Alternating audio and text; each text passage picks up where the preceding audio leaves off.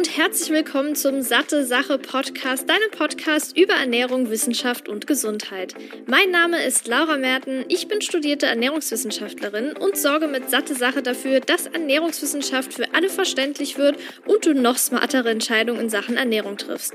In diesem Podcast spreche ich mal alleine, mal mit führenden Expertinnen und Experten über die wichtigsten Fragen rund um die Ernährung. Viel Spaß! Ich begrüße dich zurück hier zu einer neuen Episode des Satte Sache Podcasts. Ich freue mich, dass du wieder eingeschaltet hast. Heute habe ich ein Thema, das sehr, sehr oft angefragt wurde, weil scheinbar auch sehr viele Menschen damit Probleme haben. Und zwar ist es das Thema, wie werde ich richtig satt? Das hat nicht nur mit Heißhunger zu tun, sondern generell auch beantworte ich jetzt Fragen wie, wie funktioniert das Ganze? Wie funktioniert überhaupt das Hungergefühl? Wie entsteht das? Was haben die Hormone Leptin und Grelin damit zu tun? Wie lange dauert es denn, bis wir satt wird? Dann noch so ein paar Fun Facts, wie zum Beispiel, warum Alkohol hungrig macht, warum wir eher bei wenig Schlaf zu Heißhunger neiden, ob es dieses Hangry-Phänomen, das vermutlich fast jeder kennt, wirklich existiert, warum wir, nachdem wir Fastfood gegessen haben, so schnell wieder Hunger bekommen, beziehungsweise das Gefühl haben, gar nicht satt zu werden. Und natürlich ganz zum Schluss noch das Wichtigste, was sättigt denn am besten und wie schaffe ich es, nicht zu viel zu essen und mein Gehunger, Gehunger und mein Hungergefühl zu übergehen. Aber fangen wir doch mal ganz von vorne an. Und zwar habe ich jetzt hier ein paar Mechanismen, die im Körper ablaufen, wenn wir Hunger bekommen. Wenn zum Beispiel Energie fehlt und der Körper dann durch verschiedene Prozesse merkt, ähm, Moment mal, da ist nichts da, wir brauchen wieder was. Ich hoffe, es ist verständlich erklärt. Ähm, ich habe es versucht so ausführlich, aber kurz wie möglich zu halten und so, dass es auch jede und jeder versteht. Aber falls du dazu noch Fragen hast, kannst du mir gerne im Anschluss noch eine Mail schreiben an laura.sattesache.de oder zum Beispiel auch bei Instagram über satte Sache. Aber fangen wir doch mal an. Also, das Versorgungssystem des Körpers stellt quasi den Nachschub an Energie für das Gehirn sicher. Klar. Und überschüssige Gehirn, überschüssige Energie, sorry, legt der Körper dann als Fettreserve an für spätere Zeiten zum Beispiel. Dann haben wir den Magen-Darm-Trakt, also Magen und Darm, und die dienen der Verarbeitung. Sie sind quasi über die Blutbahn mit dem Gehirn verbunden und das Gehirn ist als Steuerzentrale verfügbar. So, und dieser Energiepegel wird als Blutzucker ständig kontrolliert und bei vollem Füllstand läuft der Körper in den Modus Sättigung. Ist dieser Füllstand allerdings leer, schaltet der Körper logischerweise auf Hunger. Wenn dann allerdings der Nachschub an Energie, also beispielsweise Nahrung, ausbleibt, fällt dieser Blutzuckerspiegel ab. Und darauf reagiert das Großhirn empfindlich denn den Energienachschub regulieren das Hunger- und Sättigungszentrum im Zwischenhirn. Und wenn der Magen jetzt leer ist, schüttet die Magenwand ein Hungerhormon aus und dieses aktiviert dann das Hungerzentrum in diesem Zwischenhirn. Das bedeutet, dass jetzt der Körper im Hungermodus läuft. Um jetzt aber eine neue Versorgung mit Energie zu fördern, muss das Großhirn aktiviert werden und das geschieht über bestimmte Proteine, die das Hungergefühl vom Hungerzentrum an die sogenannte Großhirnrinde weiterleiten. Und dadurch gelangt das Hungergefühl dann erst ins Bewusstsein, weil vorher war das alles so unterbewusst, verschiedene Prozesse im Körper, die abliefen. Und jetzt signalisiert das Gehirn und dementsprechend auch der Körper, hey, hier, Hungergefühl ist am Start.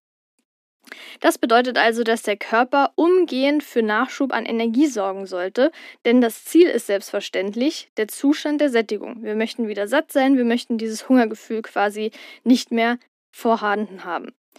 Wird dann der Magen gefüllt, dann wird logischerweise dieser auch gedehnt, also die Magenwand wird gedehnt und das registrieren dort verbaute sogenannte Messfühler und die schütten dann das erste Sättigungshormon aus, das das Sättigungszentrum informiert über die erfolgte Magenbefüllung.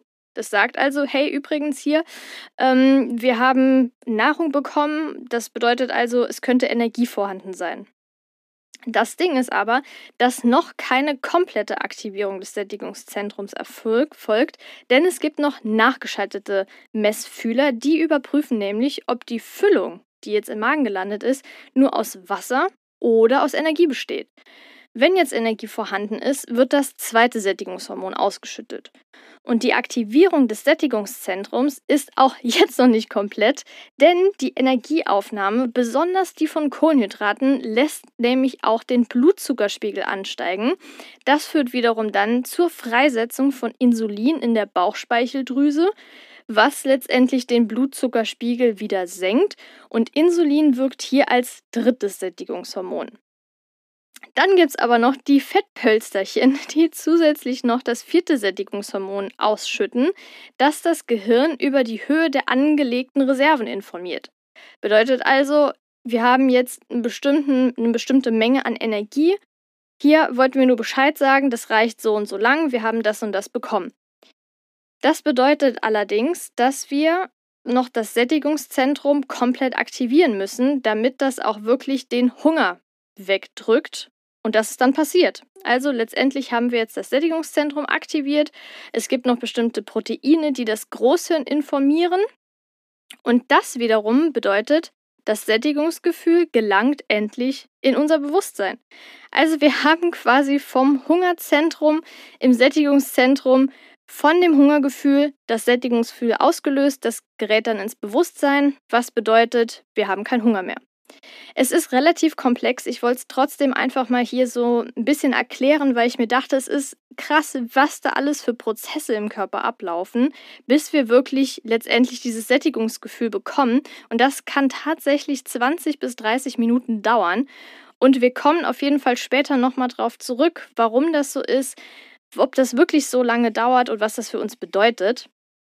Aber trotz, dass ich das jetzt alles so von den Prozessen erklärt habe, möchte ich trotzdem nochmal der Frage nachgehen, wie das Hungergefühl überhaupt entsteht. Denn Hunger ist ein ziemlich komplexes Gefühl, das nur indirekt mit dem Bedürfnis nach Nahrung verbunden ist.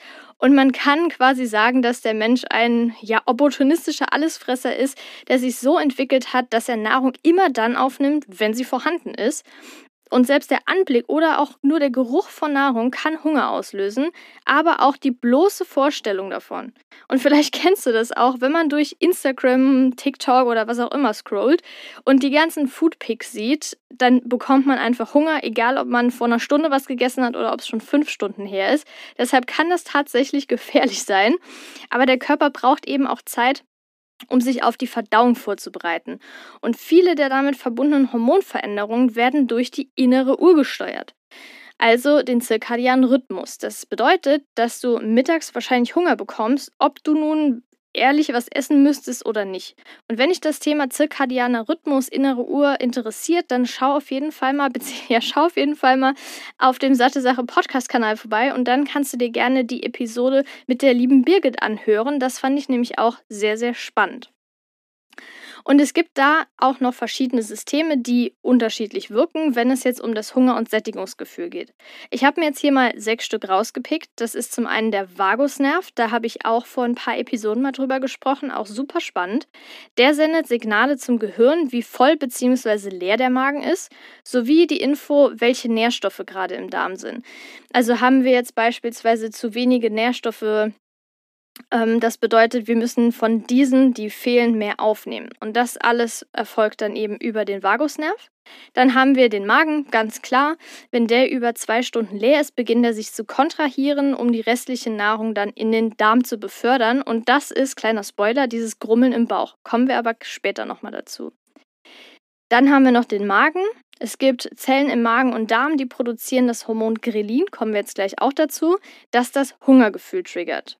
Dann haben wir noch die Bauchspeicheldrüse, die ist dann für die Insulinausschüttung zuständig. Das Blut spielt auch eine wichtige Rolle, denn die Nährstoffkonzentration, vor allem Glucose, Aminosäuren und Fettsäuren, sind am geringsten, wenn wir hungrig sind. Und zum sechsten Punkt noch das Gehirn, denn Hunger steigert die Impulsivität und hier auch schon mal das Stichwort hangry und verringert die Fähigkeit, langfristige Entscheidungen zu treffen. Deshalb hier Obacht beim Einkaufen, aber das ist ja wirklich so ein Klassiker, den brauche ich jetzt nicht nochmal als Tipp oder so zu erwähnen. Nicht hungrig einkaufen gehen. Ich glaube, das weiß mittlerweile jede und jeder. Von daher wollte ich das trotzdem hier nochmal kurz mit aufführen, weil eben das Gehirn auch in dem Bereich eine wichtige Rolle spielt. Werbung Hast du dir schon mal Gedanken um deine Omega-3-Zufuhr gemacht? In den Industrieländern ist die ausreichende Fettzufuhr kein Problem. Das Problem liegt hier eher in der Art der Fettsäuren und besonders in dem Verhältnis von Omega-6 zu Omega-3-Fettsäuren, welches bei 5 zu 1 liegen sollte. Allerdings ist es hierzulande eher 10 zu 1, beziehungsweise gerade bei Jugendlichen sogar bis zu 25 zu 1. Die Vorzüge von Omega-3-Fettsäuren sind auch durch zahlreiche Studien gesichert, wie zum Beispiel das EPA EPA und DHA zu einer normalen Herzfunktion beitragen, DHA zur Erhaltung einer normalen Gehirnfunktion sowie normaler Sehkraft beiträgt. Wenn jemand, wie auch ich jetzt aber kein und vor allem nicht regelmäßig Fisch isst, ist es wichtig, eine Alternative zu finden. Daher kann es durchaus sinnvoll sein, hochwertiges pflanzliches Algenöl zu nutzen und genau das bekommst du bei Norsan zusätzlich auch aus umweltschonendem Anbau. Das vegane Omega-3 von Norsan enthält zudem hochwertiges Bio-Olivenöl als Antioxidant und 800 internationale Einheiten veganes Vitamin D3. Neben dem Öl bietet Norsan auch das hochdosierte Omega-3 in Kapseln an und das Gute daran, weder das Öl noch die Kapseln haben einen fischigen Geruch oder Geschmack. Damit auch du dich jetzt vom Omega-3-Experten Norsan überzeugen kannst, konnte ich einen Rabattcode für dich ergattern. Mit dem Code SatteSache15, klein und zusammengeschrieben, bekommst du 15% Rabatt auf deine gesamten Neukundenbestellung. Ganz einfach unter www.norsan.de per Mail oder Telefon einlösen und deinen eigenen Omega-3-Bedarf decken, sowie den deiner Liebsten. Werbung Ende. Jetzt kommen wir zu den regulierenden Hormonen, die ich ja gerade schon angeteasert habe, und zwar das Leptin und das Grelin. Grelin wird im Magen produziert und auch als Hungerhormon bezeichnet, denn es regt den Appetit an und signalisiert dem Gehirn, dass es Essenszeit ist und fördert zudem auch noch die Fettspeicherung. Es ist auch an der Regulierung von Glucose und Insulin dem Geschmacksempfinden und auch Schlaf beteiligt. Und, und Grelin fördert und steigert auch die Abgabe von Wachstumshormonen in der Hypophyse, die deinen Stoffwechsel unterstützen und Körperfett ab sowie Muskeln aufbaut. Und dieser Krelinspiegel schwankt ziemlich im Laufe des Tages. Man kann sagen, dass vor einer Mahlzeit er sehr stark ansteigt und nach dem Essen wieder sinkt. Klar, wir haben Hunger, Krelin signalisiert das dem Körper, wird ausgeschüttet, der Spiegel ist relativ hoch. Sobald wir was gegessen haben, brauchen wir es natürlich nicht mehr, sodass der Spiegel sinkt. Es wird also ausgeschüttet, wenn der Magen leer ist und gelangt dann ins Blut und wird darin bis zum Hypothalamus, also bis zu der Hypothalamusregion des Gehirns weiter befördert, wo es unsere Neuronen stimuliert, um das Hungergefühl zu erzeugen. Und was ich auch sehr interessant finde, bei Diäten und Fasten steigt der Ghrelin-Spiegel und auch bei Personen mit starkem Untergewicht ist er oft erhöht.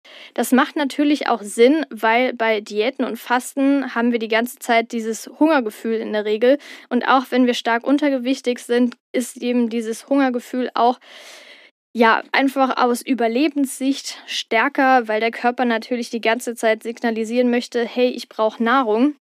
Und dementsprechend ist der Ghrelin-Spiegel relativ hoch in diesen, ähm, ja, in diesen Lebensphasen beziehungsweise in diesen Punkten, wenn man ähm, damit Probleme hat. Dann haben wir noch das zweite Regulationshormon, das ist das Leptin und das wird hauptsächlich von den Fettzellen produziert und auch als Sättigungshormon bezeichnet, weil es dem Körper signalisiert, dass wir satt sind. Und es ist zum Beispiel auch an der Regulierung des Fortpflanzungssystems und Immunsystems beteiligt. Und das Spannende ist, der Leptinspiegel ist zwar direkt proportional zur Menge an Körperfett. Das heißt, je mehr Körperfett, desto mehr Leptin. Also bei Menschen mit starkem Übergewicht zirkuliert quasi mehr Leptin im Blut. Jetzt könnte man natürlich fälschlicherweise meinen, aber logischerweise auch, dass wenn man übergewichtig ist, mehr Leptin hat und das letztendlich bedeutet, dass dem Körper die ganze Zeit signalisiert wird, dass wir satt sind. Leider ist das nicht so, denn manchmal reagiert auch das Gehirn nicht mehr, auch dann nicht, wenn die Leptinspiegel sehr hoch sind. Und das nennt man dann Leptinresistenz. Bedeutet, dem Körper wird nicht, äh, dem Gehirn, Entschuldigung, wird nicht mehr signalisiert, dass der Magen voll ist, wodurch man im Prinzip ständig das Gefühl hat, Hunger zu haben, obwohl man bereits genug gegessen hat. Also hier sollte man nicht annehmen, nur weil es direkt proportional ist, dass es auch jedem was Positives ist. Ne? Also da kann es wirklich dann dazu kommen, dass das Leptin gar nicht mehr wirklich registriert wird ähm, und wahrgenommen wird, sodass der Körper und das Gehirn im Speziellen da auch nicht mehr wirklich Signale senden kann. Aber wann sind wir denn jetzt satt? Also das hängt natürlich von sehr, sehr vielen Faktoren ab und lässt sich so pauschal nicht beantworten. Es ist vielmehr wie eine Art Sättigungskaskade. Es gibt klar Faktoren, die spielen fast immer eine Rolle. Das ist zum einen die Nahrungszusammensetzung, dann die Energiedichte und der Energiegehalt, sowie die Frage, ist es jetzt flüssige oder feste Nahrung und selbstverständlich noch psychologische Faktoren wie die soziale Komponente. Aber bis diese Sättigung eintritt, dauert es mehrere Minuten, also gut und gerne auch mal 20 bis 30 Minuten, was wiederum bedeutet, wir sollten langsam essen, sodass wir nicht zu viel essen, bis wir satt sind. Wenn wir jetzt super viel schlingen, schlingen, schlingen und können unserem Körper gar keine Zeit lassen zu verdauen und diesen ganzen Sättigungskaskaden da zu ähm, durchgehen, dann ist natürlich auch das Problem da, dass wir wahrscheinlich viel zu viel essen. So, jetzt haben wir aber noch ein anderes Problem. Nicht zu viel essen, sondern zu wenig und dieses typische Bauchkrummeln. Also ich kann mir beim besten Willen nicht vorstellen, dass das irgendjemand, der diese Episode hört, noch nie hatte. Aber vielleicht hast du dich auch schon mal gefragt und weißt bisher auch noch nicht, wie dieses Bauchkrummeln überhaupt entsteht. Klar, wir haben Hunger und so, aber was passiert da überhaupt? Letztendlich arbeitet ja der Magen-Darm-Trakt ständig und ist immer in Bewegung. Das heißt, die Verdauungsorgane ziehen sich samt der Speiseröhre ständig zusammen und dehnen sich wieder aus. Bekommt der Magen jetzt aber mehrere Stunden keine Nahrung, wird er zum Hohlraum, in dem sich dann auch sehr viel Luft befindet. Und durch diese Kontraktion, die ja weiterhin stattfinden, egal ob voll oder leer, gerät diese Luft in Schwingung. Und je länger keine Nahrung kommt, desto mehr Luft sammelt sich letztendlich im Magen an und die Geräusche werden lauter. Das bedeutet also, durch diese ganzen Kontraktionen und die Luft, die in Schwingung kommt, entsteht letztendlich das Bauchkrummeln. Und vielleicht ist dir auch schon mal aufgefallen, wenn gerade das Bauchkrummeln aktiv ist und man bewegt sich stärker, dann wird das auch stärker, weil sich natürlich die Luft auch ein bisschen durch das Hin- und Herschieben ähm, ja auch nochmal verstärkt, beziehungsweise der, äh, die Lautstärke nochmal ein bisschen verstärkt. Diese Geräusche sind allerdings völlig harmlos und normal, vor allem wenn sie jetzt nicht schmerzen. Das ist eine ganz normale Reaktion vom Körper. Es ist ein völlig komplett normaler physiologischer Prozess im Körper. Da muss man sich keine Sorgen machen. Wo man sich jetzt allerdings Sorgen machen sollte, ist, wenn man sehr viel Alkohol trinkt. Und da habe ich auch vor kurzem einen Blogartikel geschrieben und glaube ich sogar auch eine Episode. Kann ich gerne mal verlinken. Da habe ich auch nochmal alles Mögliche zum Thema Alkohol gesagt, weil ich finde, das ist auch ein sehr, sehr interessantes Thema, denn fast jeder trinkt irgendwie mal Alkohol, sei es jetzt ein Wein, sei es jetzt am Wochenende mal ein bisschen mehr oder auch ein Feierabendbier, wie auch immer. Aber wir wissen, glaube ich, gar nicht genau, wie das Ganze im Körper verstoffwechselt wird. Und das hat auch was mit dem Thema Hunger und Sättigung zu tun. Und vielleicht findest, äh, kennst du das ja auch, wenn du ein bisschen mehr getrunken hast, dass du dann eher hungrig bist. Und oft haben, hat man dann Lust auf so fettige Sachen wie Pizza und fragt sich vielleicht auch, woher kommt das? Also letztendlich macht Alkohol dich ja auch ein bisschen gefügiger für den Moment und dein Gehirn denkt, du hättest Hunger. Und in solchen Momenten will man genau das, was gut schmeckt, also Fette, Salz und Kohlenhydrate. Und du denkst jetzt nicht wirklich in dem Moment an die ganze Arbeit, die du keine Ahnung, in Sport gesteckt hast ähm, oder in die Vorbereitung für ein Event, sagen wir mal Halbmarathon oder so, der in einem Monat ansteht, weil Alkohol dein größeres äußeres und denkendes Gehirn dämpft und dein kleineres inneres betrunkenes Gehirn die Entscheidung treffen lässt. Und das ist natürlich auch ja ziemlich tricky, aber letztendlich ich glaube, je nachdem, wie viel Alkohol man getrunken hat, kann man da fast nichts dagegen tun ich kann jetzt da auch nicht wirklich sagen, bereite dich vor, pack dir irgendwie, keine Ahnung, Nüsse oder ein Apfel oder eine Banane ein, wenn du dann Hunger hast. Weil ganz ehrlich, seien wir doch mal voll realistisch. Man hat dann keinen Bock, irgendwas Gesundes zu essen. Man will dann einfach eine Pizza oder Döner oder keine Ahnung was. Und wenn das nicht oft passiert, finde ich das auch in Ordnung. Aber trotzdem ist es wirklich so, dass man durch Alkohol hungriger sein kann und da auch eher Lust auf ungesunde Sachen hat, die aber einfach geil schmecken. Also man kann es nicht anders sagen. Jetzt kommen wir aber noch zu einem anderen Thema. Und zwar, warum wir bei wenig Schlaf eher zu Heißhunger neigen. Und ich denke, das kennst du vielleicht auch, dass wenn man über einen bestimmten Zeitraum oder vielleicht sogar eine Nacht super wenig geschlafen hat, dass man am nächsten Tag eher Lust auf ungesunde Sachen hat, eher Heißhunger. Und das ist wirklich so, denn Schlafmangel kann zu Heißhunger führen, weil weniger Schlaf den Appetit fördert und die Sättigungssignale im Körper hemmt. Ich habe jetzt hier eine Studie gefunden, die zum Beispiel herausfand, dass müde Testpersonen beim Essen die Geschmacksrichtung Umami, also dieses Fleischige, und sauer intensiver wahrnehmen. Und dabei spielen Emotionen, vor allem natürlich negative Emotionen, die durch Schlafmangel verursacht werden können, eine Rolle. Es gibt auch viele frühere Studien, die diese Ergebnisse unterstützen, und zwar, dass Schlafmangel die Lust auf Kalorien und kohlenhydratreiche Lebensmittel steigern kann, die dann vor allem zum Frühstück gegessen werden, weil klar, wir haben eine ätzend kurze Nacht gehabt und am nächsten Tag einfach nur Bock auf ein Schokocroissant oder sowas und jetzt nicht irgendwie die weiß ich nicht, Joghurt Bowl mit äh, Früchten drin. Ähm, von daher, ja, wenig Schlaf kann eben auch Heißhunger fördern und dementsprechend auch Appetit anregen und uns sagen, hey, wir haben hier eigentlich Hunger, obwohl wir gar keinen Hunger haben, beziehungsweise jetzt nicht wirklich den Hunger auf das, wo wir die Lust dann bekommen. Ja, hier sieht man auch auf jeden Fall nochmal, dass Schlaf sehr, sehr wichtig ist, nicht nur in dem Bereich. Aber jetzt habe ich noch was und zwar was richtig Bekanntes. Habe ich ja eben schon angesprochen, und zwar das Hangry-Phänomen. Also ich bin eine Person, die öfter mal hangry ist. Liegt unter anderem dann auch mal daran, dass ich oft spontane Aktionen habe äh, und dann irgendwie gar nicht geplant habe, hey, ich müsste eigentlich mal was essen und dementsprechend öfter mal hangry bin, zum Leid meines Freundes, wobei der es immer ganz witzig hinnimmt. und ähm, ja, ich finde das eigentlich auch immer ganz lustig. Irgendwann nerv ich mich selbst.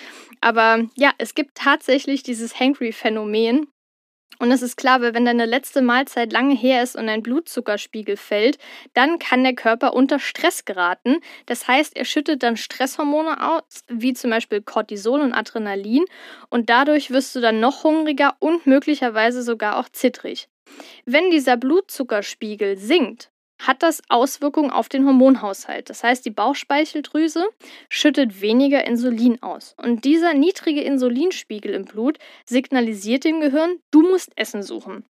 Und im Gehirn reagiert diese Schaltzentrale für Hunger und Sättigung, der Hypothalamus hatte ich ja eben kurz schon angesprochen, und kommuniziert mit weiteren Hirnarealen. Unter anderem werden dann auch Areale aktiviert, in denen Emotionen verortet sind und deine Wahrnehmung wird sensitiver, deine Haptik auch im Mund verändert sich.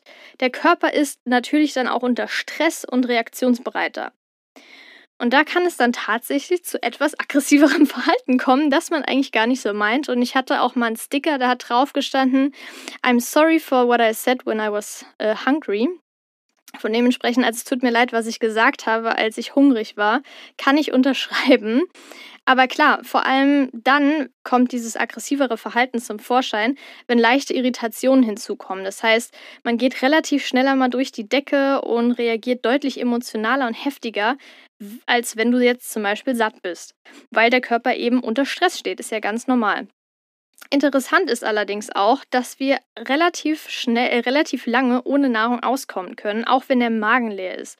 Und wenn wir aber Hungersignale von unserem Körper empfangen und gleichzeitig unter, unter Stress stehen, können wir unsere Emotionen nicht mehr wirklich kontrollieren. Das heißt, wir sind schneller genervt, werden eher aggressiv. Unser Freund ist irgendwie gerade kacke oder unsere Freundin ist gerade kacke, weil kein Essen auf dem Tisch steht oder was auch immer. Das ist was ganz Normales und klar kann es auch mal zu dummen Situationen führen. Aber ich glaube, man sollte versuchen, das so ein bisschen mit Humor zu nehmen, weil letztendlich ist man wirklich nicht mehr so Herrin oder Herr der Lage in dem Moment. Und äh, sobald man was gegessen hat, ist alles wieder cool. Von daher. Aber ja, tatsächlich gibt es das Hangry-Phänomen. Und das fand ich auch sehr, sehr spannend auf jeden Fall zu lesen. Eine weitere Frage, die vielleicht sogar so ein bisschen nicht unbedingt zum Thema Alkohol passt, aber weil ich ja gerade eben schon gesagt habe, eine Pizza oder ein Burger und so hat man Bock drauf. Und vielleicht kennst du das auch, wenn du Fastfood gegessen hast, wirst du erstens nicht wirklich schnell satt und zweitens bekommt man danach super schnell wieder Hunger. Und das ist wirklich so, denn dieses Sättigungsgefühl hält eben nicht lange da nicht nur die Menge, sondern auch die Nährstoffaufnahme eine wichtige Rolle spielt und da merkt der Körper recht schnell, dass er zu wenig davon bekommen hat. Die Folge ist, er will noch mehr essen, in der Hoffnung, dadurch die benötigten Nährstoffe, die er bisher noch nicht bekommen hat, endlich dann zu bekommen. Also er denkt sich so, boah, hier kam gerade irgendwie, weiß ich nicht, ein Burger rein, der hat mir jetzt nicht so wirklich viele Vitamine und Mineralstoffe geliefert, aber eigentlich brauche ich die ja. Hey, hier, ich habe übrigens doch noch Hunger und hoffe, dass ich bei der nächsten Mahlzeit eben mehr bekomme. Und zudem, dass der Körper auch noch diese Nährstoffaufnahme berücksichtigt und sagt, da fehlt was, spielt natürlich auch hier der Blutzuckerspiegel und Insulin mit rein, denn durch Einfachzucker wie beispielsweise in Pizza oder in einem Burgerbrötchen, steigt dieser schnell an, fällt aber genauso schnell auch wieder ab. Das bedeutet also, Fastfood sättigt nicht wirklich lange, kann auch Nährstoffaufnahme nicht wirklich garantieren und letztendlich ähm, haben wir auch einen sehr schnellen Blutzuckeranstieg und wieder Abfall, weshalb das alles zusammen auch nochmal dazu führt, dass wir nicht so satt sind und schneller wieder hungrig werden. Jetzt habe ich hier gesagt, was alles hungrig macht, äh, wie das Ganze funktioniert, äh, warum das bei Alkohol so ist, warum das bei wenig Schlaf so ist, warum das bei Fastfood so ist. Ist natürlich alles irgendwie ein bisschen deprimierend, aber jetzt kommt das Positive und zwar die Frage, was sättigt denn jetzt am besten?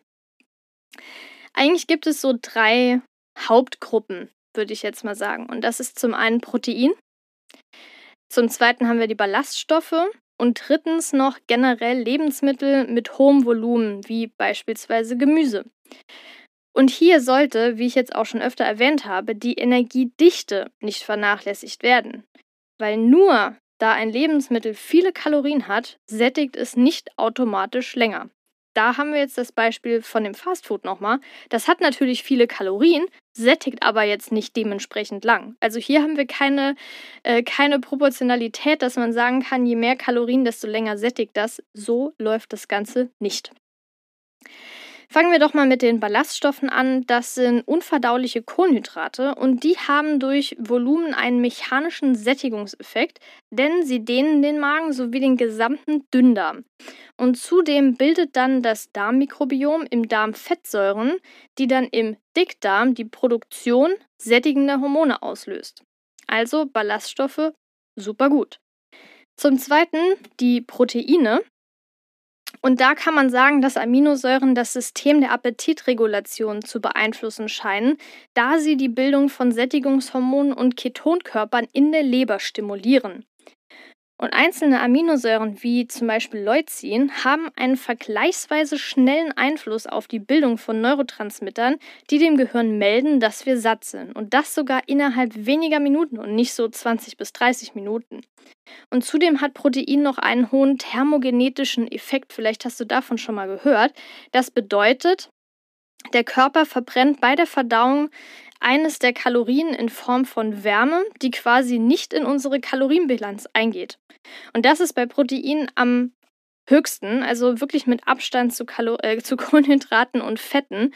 Und vielleicht kennst du das auch, wenn du viel Protein, also eine sehr proteinreiche Mahlzeit gegessen hast, dass dann wirklich dazu kommen kann, dass du voll am Schwitzen bist und so.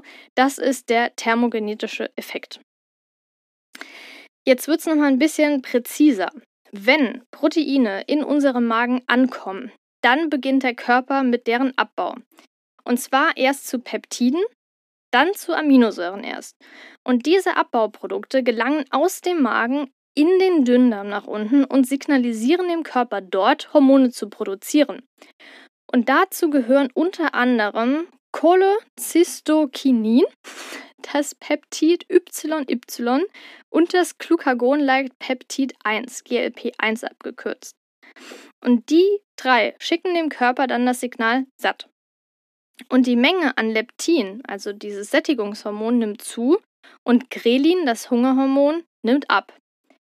Gleichzeitig wirken diese Hormone auch direkt im Magen, denn sie sorgen dafür, dass die verdaute Nahrung den Magen langsamer verlässt das bedeutet, der Magen bleibt länger voll. Und auch das wiederum erhöht unser Sättigungsgefühl und hindert uns daran, schneller wieder etwas essen zu wollen. Klar, weil wir ja auch länger das Gefühl haben, satt zu sein. Wir haben hier nochmal das Thema Lebensmittel mit hohem Volumen. Das ist zum Beispiel Gemüse, gerade so Grünzeug, sage ich jetzt mal, also grünes Blattgemüse, Salate, die haben ja ein super hohes Volumen, aber sehr wenig Kalorien auf diese Menge. Und das bedeutet, der Magen wird in dem Fall ja ausgedehnt. Er wird in dem Fall ja gedehnt, weil das Volumen reinkommt. Und er meldet das durch sogenannte Mechanorezeptoren an das Gehirn. Mechanorezeptoren bedeutet, wir haben einfach die Mechanik in dem Fall, der Magen wird größer, der wird gedehnt und das wird an das Gehirn weitergeleitet. Und diese Lebensmittel haben zum Beispiel einen hohen Wassergehalt und dadurch weniger Kalorien und können aber immerhin dem Körper sagen, der Magen ist äh, der Magen ist gefüllt, hat natürlich dann auch viele Nährstoffe. Jetzt ist aber natürlich trotzdem die Frage, was ist mit den Kalorien? Die brauchen wir denn, brauchen wir ja auch. Aber das hatten wir ja schon besprochen.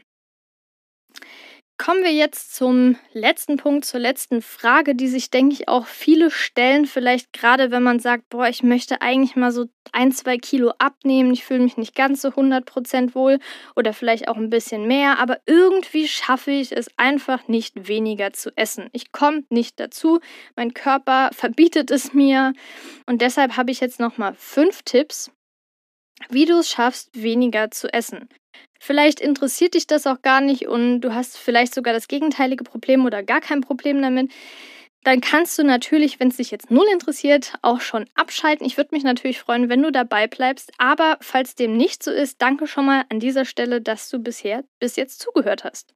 Also kommen wir zu der Frage, denn du kennst es bestimmt, ein Gericht schmeckt so lecker, dass du am liebsten endlos viel davon essen möchtest. Und auch wenn du eigentlich satt bist, isst du einfach weiter. Letztendlich bereuen wir es doch fast immer. Also ich kenne das, äh, denn das Essen kann noch so lecker gewesen sein. Wenn mir danach schlecht ist, habe ich oft keine Lust mehr auf dieses Gericht, was ja eigentlich so geil ist. Also stellt sich natürlich die Frage, wie wir es schaffen, nicht zu viel zu essen. Und da habe ich fünf Tipps, wie gesagt.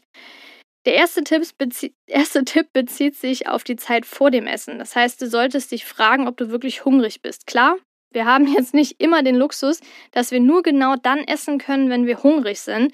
Dann steht zum Beispiel die Mittagspause bevor. Wir haben aber noch nicht so wirklich viel Hunger, müssen aber aufgrund des Timings etwa essen, etwas essen, quasi so essen für den Hunger, der kommt.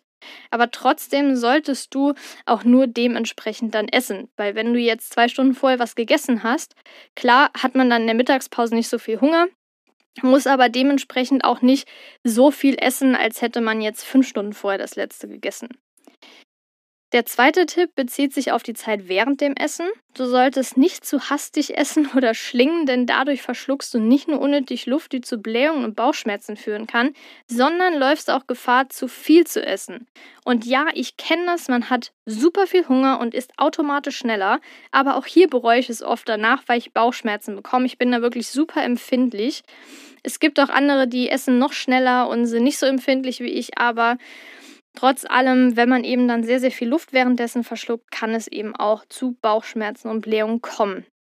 Und wie ich ja eben schon gesagt habe, tritt auch abgesehen davon der Sättigungseffekt oft erst nach 20 bis 30 Minuten ein. Essen wird also sehr schnell, also wenn wir sehr schnell essen, könnten wir auch unser Sättigungsgefühl umgehen. Der dritte Tipp ist, sich satt zu essen. Wenn du nämlich nicht richtig satt bist, neigst du vermutlich eher zu Snacks und ganz ehrlich, diese sind oft nicht wirklich gesund. Wenn du jetzt klar als Snack irgendwie mal ein Stück Obst oder Nüsse einbaust oder auch mal einen Joghurt, ist das super. Aber bei mir persönlich, und ich glaube, da spreche ich nicht nur für mich alleine, läuft es dann eher mal auf Süßigkeiten bzw. generell eher ungesündere Sachen hinaus. Tipp 4 ist, den Magen mit Volumen zu füllen. Das heißt, wie ich ja schon erwähnt habe, spielt die Fülle des Magens auch eine wichtige Rolle beim Sättigungsgefühl, weshalb es sinnvoll sein kann, deinen Magen vorab mit kalorienundichten Lebensmitteln zu führen. Das kann Mineralwasser mit Kohlensäure sein, aber auch ein Salat oder eine große Portion Gemüse, die man sowieso bei den Mahlzeiten einbauen sollte. Das kann hilfreich sein. Und der fünfte und nicht weniger wichtige Tipp ist, keinen Stress sich zu machen. Du solltest dich echt nicht wegen Essen stressen. Das wird langfristig auf jeden Fall nach hinten losgehen. Ich spreche da ebenfalls aus Erfahrung, denn psychischer Stress fördert Heißhunger und kann dadurch logischerweise auch dazu führen, dass du auf Dauer zu viel isst. Und Essen sollte wahrscheinlich nicht nur meiner Meinung nach, einfach Spaß machen. Und auch wenn du mal Lust auf ein Stück Kuchen hast, auf Chips oder Schokolade, sieh es als Genussmittel und gönn dir auch mal was. Und es gibt ja so, wenn du den Podcast jetzt schon länger hörst, mehrere Episoden gehört hast, dann hast du mit Sicherheit schon mal davon gehört, dass ich übelst Fan von der 80-20-Regel bei der Ernährung bin. Das heißt, 80 Prozent der Ernährung sollte gesund sein, 20% können dann auch mal ein paar Ausnahmen sein, sollte nicht so krass ausatmen, also so plus minus 10% nach oben und unten ist okay. Und klar, wenn auch mal Weihnachten oder so, dann kann es auch mal über Bord geworfen werden, klar. Aber letztendlich finde ich, ist das so die langfristigste und effektivste Ernährungs- Weisheit oder Ernährungsregel, nenne ich es jetzt mal, auch wenn es ein bisschen extrem klingt, an die man sich halten sollte, um wirklich äh, langfristig auch gesund zu sein.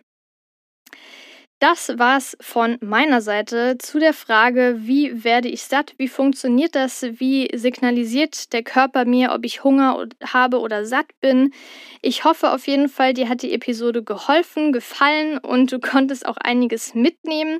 Ich freue mich wie immer über dein Feedback. Du kannst sehr gerne den Podcast bewerten bei Apple Podcasts, Spotify, YouTube oder wo es sonst noch alles gibt.